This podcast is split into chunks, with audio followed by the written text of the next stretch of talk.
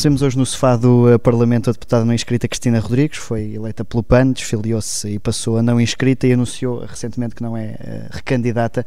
Uh, eu começava precisamente por aí. Recebeu algum convite de algum partido para integrar as listas para estas eleições? Bom, obrigada pelo convite, antes de mais. É engraçado o interesse que tem suscitado essa, essa questão em particular. Um, eu julgo que isso de facto não é o cerne da questão. Acho que aqui o, o mais importante, até porque a minha decisão foi de efetivamente, neste momento, uh, não, ser, não ser candidata. Mas ainda assim não se aproximou de nenhum partido, ou seja, no fundo é qual é que vai ser o seu futuro político, tendo tido este desempenho, este cargo de eleição. Sim. Por exemplo, Francisco Guerreiro, que também se desfiliou, anunciou que se vai juntar ao Volte. Certo. Uh, a sua vida política vai em algum sentido Neste momento não tenho qualquer previsão de me juntar a qualquer partido. Aliás, uh, portanto, a saída do meu ex-partido foi uma questão muito difícil. Eu tive muito tempo uh, em que tive, dediquei alguns anos da minha vida ao crescimento do partido. Um, e neste momento não estou ainda preparada para me juntar a um outro. Muito menos para uma reaproximação ao, ao PAN não é não existem condições para, é assim, neste momento não existem condições aliás eu sempre disse que o meu problema não era de facto ideológico com o PAN era sim um, um, problema de, com algumas pessoas em particular e, portanto, neste momento não há condições para uma reaproximação. Ideologicamente, nunca houve um afastamento. Alguma vez se arrependeu dessa decisão eh, tomada de passar nunca, a inscrita? Nunca.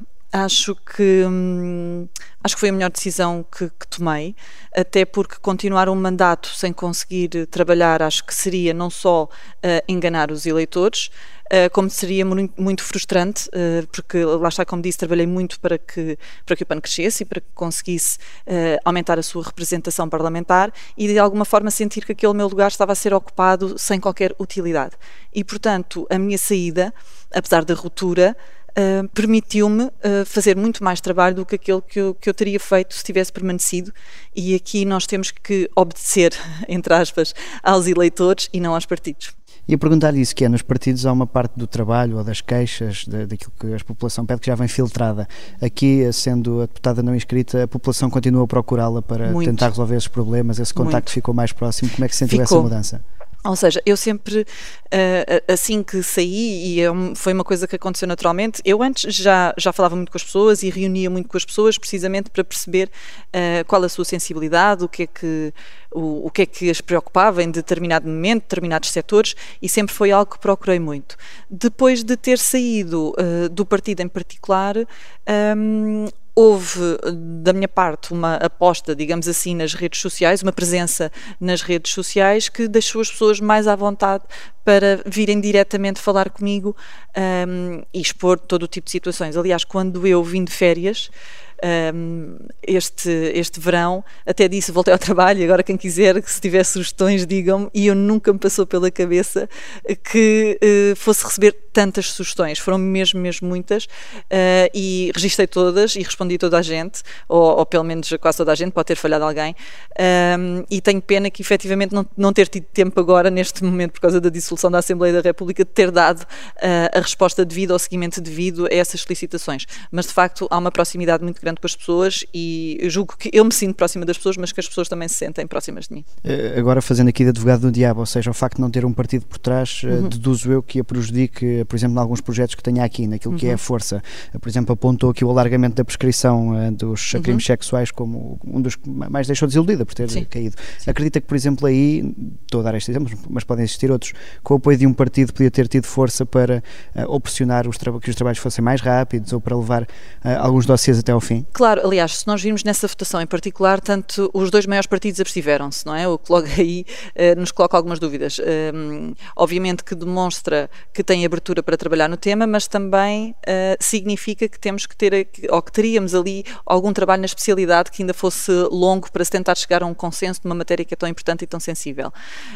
Um, e, portanto, com um universo de imensos uh, trabalhos legislativos em curso, obviamente que se deu prioridade àqueles que os maiores partidos achavam prioritários e aí foi foi pronto, foi o que foi. Ainda assim conseguimos terminar projetos importantes e que eu também tinha iniciativas, nomeadamente a Lei de Bases do Clima, a questão do teletrabalho, da desconexão profissional, a dádiva de sangue, portanto, todos projetos em que de facto também tive aqui uma intervenção importante uh, e que acho que também são importantes, obviamente, para as pessoas e pronto, num quadro de tempo escasso, acho que fizemos o melhor que conseguimos. E a pegar nisso, que é a questão da legislatura ter sido interrompida, hum, que, bandeiras ou que assuntos é que uh, tinha ainda nessa lista para pegar e que já não vai, já não vai a tempo de o fazer?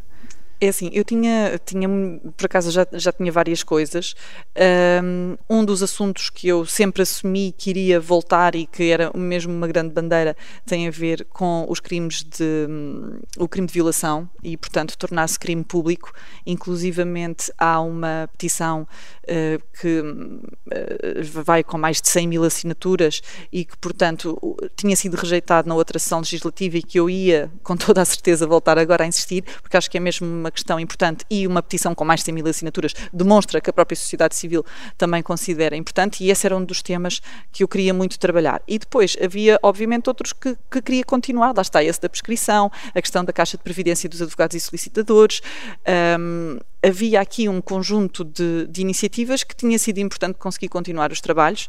Um, mas, mas, pronto, é como é, temos que aceitar. E que, que, momento ou que momentos é que guarda como maiores conquistas destes dois anos? Bom, eu acho que a lei de bases do clima é fundamental e é um passo importante. Um, para além disso, uh, acho também, no meu caso em particular, uh, ter-se conseguido finalmente o reconhecimento do Estatuto de Vítima para as crianças no âmbito da violência doméstica, acho que é um momento importantíssimo, até porque na anterior legislatura um, foi rejeitado.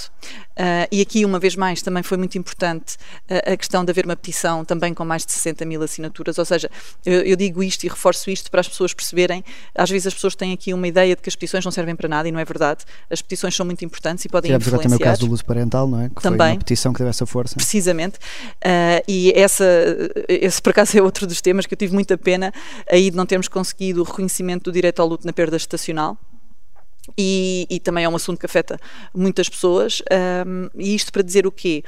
É importante as pessoas usarem este tipo de ferramentas para fazer chegar à Assembleia da República também aquilo que são as suas preocupações uh, e as pessoas mobilizarem-se e, e, terem iniciativas deste tipo e efetivamente estes exemplos que demos agora ilustram-no ilustram muito bem. Uh, mas pronto, a questão do estatuto das crianças acho que foi fundamental. Também conseguimos trazer temas que, embora não tenhamos conseguido debater, ou aprovar. Acho que foi importantíssimo falar-se de violência obstétrica. Acho que antes de eu ter trazido o tema efetivamente para cima da mesa, uh, que ou não se falava, ou falava-se com outros termos, por se ter algum receio de avançar com o termo violência obstétrica, porque a classe médica fica particularmente chateada, e acho que aqui é importante dizer que ninguém acha que todos os médicos praticam violência obstétrica, mas não podemos negar que, que existe, exatamente. Um, e, e, pronto, assim destacando, destacaria estes, estes, estes pontos. Num quadro de futuro, como é que olha para um, a próxima Assembleia da República, naquilo que será as eleições e em particular para uh, o seu ex-partido, o PAN? Eles já disseram que na apresentação que o objetivo é pelo menos manter o, o número de deputados. Acredita que vão conseguir, que vão crescer ou aposta até numa, em alguma quebra? Uh, eu, eu já tenho que dizer que estou muito curiosa para, para, para, saber os resultados destas eleições, não só relativamente ao PAN, mas a, todo o quadro, porque acho que vão haver aqui, uh, ou podem haver aqui alterações uh, substanciais. relativamente ao PAN em particular, eu acho, aliás, foi noticiado pelo Observador, julgo que foi hoje ou foi ontem, que o PAN nem sequer vai concorrer a todos os círculos, o que desde logo demonstra que há aqui um retrocesso relativamente há dois anos, e aliás, mesmo em relação a seis anos, porque há seis anos também se conseguiu uh, concorrer uh, em todos os distritos. E, portanto, há aqui alguma coisa que claramente não está a correr como deveria, no, num sentido normal, ascendente, não é? De um, de um, partido que já não é tão jovem assim, que foi um, uma desculpa usada uh, muitas vezes. Um, o que é que eu acho? Acho muito difícil que o PAN volte a ter a mesma, a mesma votação. Acho que os resultados das autárquicas foram francamente maus um, principalmente quando comparados com outros partidos mais recentes. E, portanto, não prevejo que tenham um resultado incrível, mas isto nas eleições nunca se sabe, os eleitores têm sempre a capacidade de surpreender e, portanto, vamos ver. O caso da, das estufas de Inês Sousa Real pode aqui pesar nessa decisão dos eleitores? Eu acho que sim, eu acho que sim, isto porque sendo líder do partido, naturalmente que, uh, que tem que ter impacto e depois é uma questão da própria incoerência entre aquilo que é defendido pelo partido e aquilo que depois eventualmente é praticado e a ideia que isso passa para fora, não é? Uh, também não, não é uma, uma ideia positiva e principalmente quando ela será a cabeça de lista por Lisboa e, e digamos que é, é, a figura mais conhecida do partido neste momento. Portanto, acho que positivo não é certamente. Se terá um grande impacto, já não sei. E, e há aqui este risco que se falou agora na questão do, da discussão do orçamento do PAN se vir a tornar os verdes do Partido Socialista devido a este apoio a António Costa? É assim, eu, eu acho que é possível. Uh, eu acho que já têm vindo a fazer um bocadinho esse, esse papel, embora uh, com uma tentativa de parecer um bocadinho mais reivindicativo, uh, mas acho que esse papel já está a ser feito de alguma forma saindo do pano, não quero estar aqui também a transformar em comentadora do seu antigo partido. O que é que entende que é o melhor resultado para o país no dia 30? A vitória de António Costa ou de Rui Rio? Eu acho que a vitória é a estabilidade, ou seja, aquilo que nós precisamos neste momento é ter um governo que consiga governar uh, e com estabilidade. Acho que o ideal não é de facto haver uma maioria absoluta, é um, ehm, que se consigam aqui fazer um, acordos que uh, permitam um, ehm, governar. Agora, se será melhor à direita ou à esquerda, aí sinceramente não sei. Acho que estamos ainda também muito no início, acho que é importante agora ver como é que corre a campanha ver o que é que os partidos apresentam, que programa é que apresentam e, e, e, vamos, e vamos ver. Agora, realmente eu acho que o importante é nós não entrarmos aqui num ciclo de dissoluções, novas eleições, dissoluções, porque isso seria dramático neste momento. A Cristina Rodrigues fez parte destes últimos dois anos e, portanto, conversou também com o governo de António Costa. Teria a mesma disponibilidade para o fazer, por exemplo, com o governo de, de Rui Rio? Sim, uh, ou seja, eu, eu, sempre que os contactos foram, cingiram-se sempre ao orçamento do Estado. Um, e até no primeiro ano, se não estou em erro, nem sequer foi o governo que me contactou, fui eu que contactei logo imediatamente com um conjunto de propostas que eu achava que era importante. E sinceramente faria o mesmo com qualquer outro.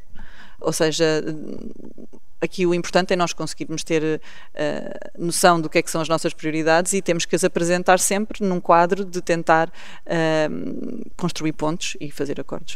Uh, a posição do PCP e do Bloco de Esquerda considera que é criticável a do chumbo do Orçamento do Estado ou entende as razões dos partidos? pois, relativamente a isso, eu acho que houve aqui, se calhar, falta de comunicação entre os, entre os vários partidos uh, e que acabou neste resultado que nós já sabemos.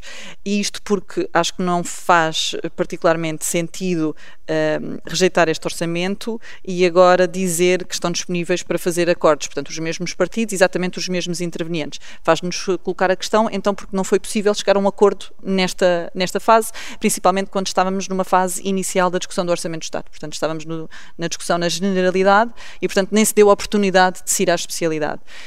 Um, e pronto, eu acho que tinha sido importante ter-se ter -se feito essa, essa discussão, perceber que alterações poderiam ter sido feitas ao documento antes de o rejeitar.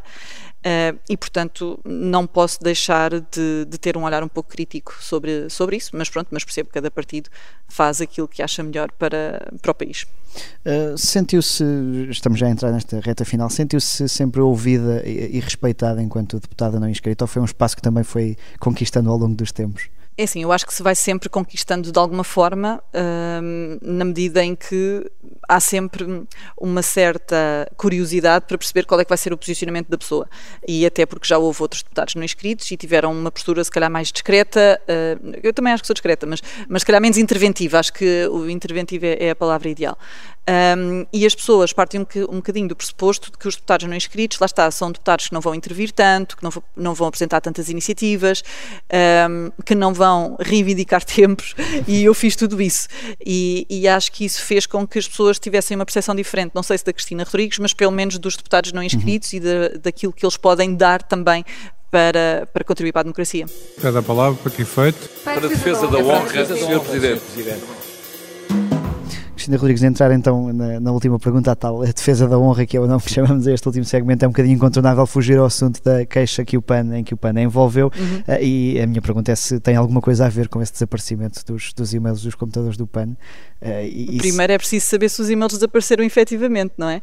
E, portanto, para isso acontecer, tem que haver uh, o inquérito que está a decorrer, para o qual eu ainda não, não fui chamada, uhum. não prestei quaisquer declarações. Um, mas pronto, em defesa da honra eu, eu nego tudo. mas, é mas teve, mas, ou seja, lidava com essas mensagens? Com, com eu era coordenadora daquela secretaria, por isso naturalmente eu tinha que lidar com essas com, com, com esses e-mails, mas efetivamente ou seja, eu não, como ainda não tive acesso ao processo e o processo está em segredo de justiça, eu não lhe consigo adiantar muito mais sobre a queixa concreta que foi, que foi feita. Aquilo que eu sei foi de notícias uh, e, portanto, não consigo mesmo adiantar muito mais neste momento. Obrigado, Cristina Rodrigues. Obrigada. Já a seguir, vamos aos passos perdidos para um desafio deixado por Rui Rio.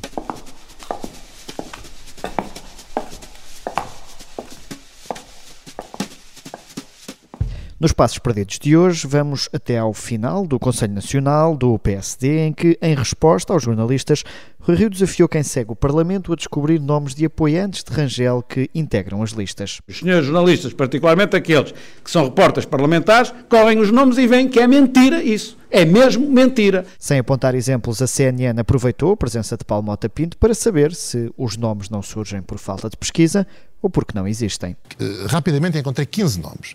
Não há nenhuma. Claro que eh, é que o Rio não identificou nenhum, uh, disse para nós jornalistas pesquisar. Claro, é uma questão de pesquisar e ver se façam esse trabalho. Mas, mas há. Mas, Por, mas foi porque Rui Rio não lhe surgiu na cabeça um não, nome não imediato? Estar, não, porque não, ele... não são nomes de peso tão significativo no partido para uh, Rui Rio se recordar deles? Não, não, foi simplesmente, claro que se recorda. Enfim, mas acho que os jornalistas também têm de ter algum trabalho aí eh, e, e, por outro lado, eu penso que não lhe competia provavelmente estar a particularizar este ou aquele candidato. A análise, essa, será feita nos próximos dias. Eu sou o Miguel Viterbo Dias, este é o Sofá do Parlamento.